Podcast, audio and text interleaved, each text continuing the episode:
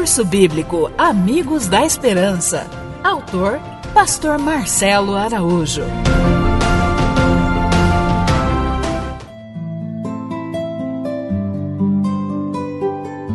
Lição número 13. Um amigo no santuário. Construção do santuário foi uma iniciativa de Deus para explicar ao povo de Israel, de maneira ilustrada, o plano da salvação. É desejo de Deus que todas as pessoas compreendam o caminho da salvação. Assim como uma mãe põe no colo um bebê e com uma Bíblia ilustrada ensina através das ilustrações o amor de Deus, assim também Deus fez com Israel no deserto. O santuário feito por Moisés no deserto era apenas uma réplica em miniatura do santuário celestial, onde Cristo, como nosso sumo sacerdote, depois de oferecer sua vida em sacrifício, ministra hoje em favor do pecador.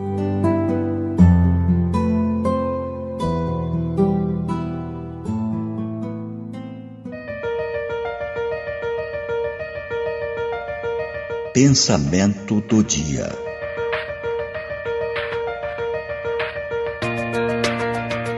Tal era o serviço efetuado como exemplar e sombra das coisas celestiais. E o que se fazia tipicamente no ministério do santuário terrestre é feito, na realidade, no ministério do santuário celestial. Depois de sua ascensão, começou o nosso Salvador a obra como nosso sumo sacerdote, diz Paulo. Cristo não entrou num santuário feito por mãos, figura do verdadeiro, porém no mesmo céu, para agora comparecer por nós perante a face de Deus. Hebreus capítulo 9, versículo 24. Texto do livro Cristo em seu santuário, página 94.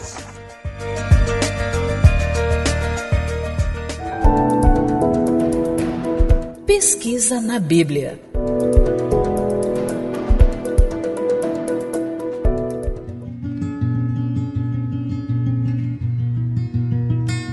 Pergunta número 1. Um. O que Deus pediu que Moisés fizesse? Êxodo, capítulo 25, versículo 8.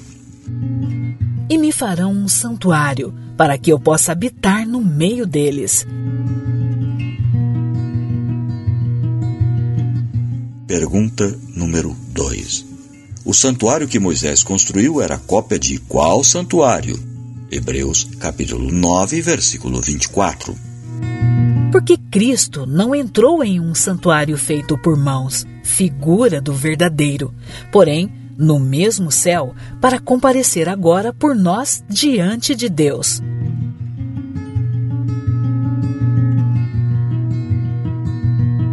Pergunta número 3. Que móvel do santuário o apóstolo João viu no santuário celestial? Apocalipse capítulo 11, versículo 19.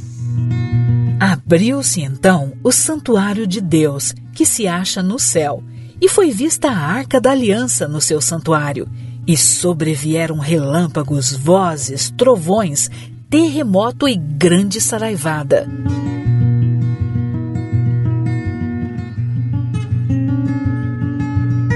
Pergunta número 4. O que Deus mandou Moisés colocar dentro da arca da aliança Êxodo capítulo 25, versículo 21, capítulo 31, versículo 18. Porás o propiciatório em cima da arca, e dentro dela porás o testemunho que eu te darei. E tendo acabado de falar com ele no monte Sinai, deu a Moisés as duas tábuas do testemunho, tábuas de pedra, escritas pelo dedo de Deus.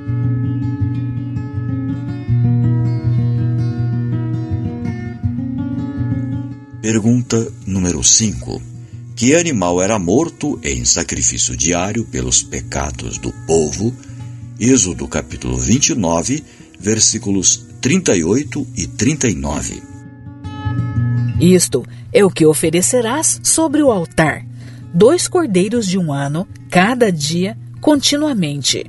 Um cordeiro oferecerás pela manhã, e o outro ao pôr do sol.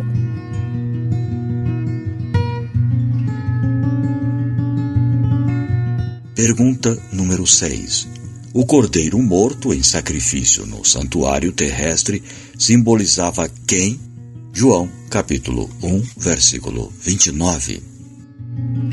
No dia seguinte, viu João a Jesus, que vinha para ele e disse: Eis o Cordeiro de Deus que tira o pecado do mundo.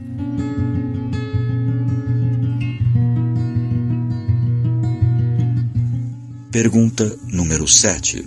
Qual é o ministério de Jesus hoje no Santuário Celestial? Hebreus capítulo 8, versículos 1 e 2.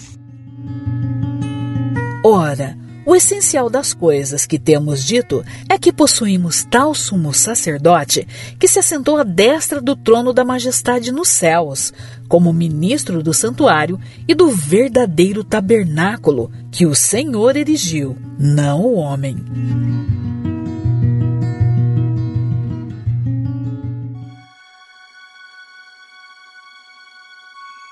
Minha decisão.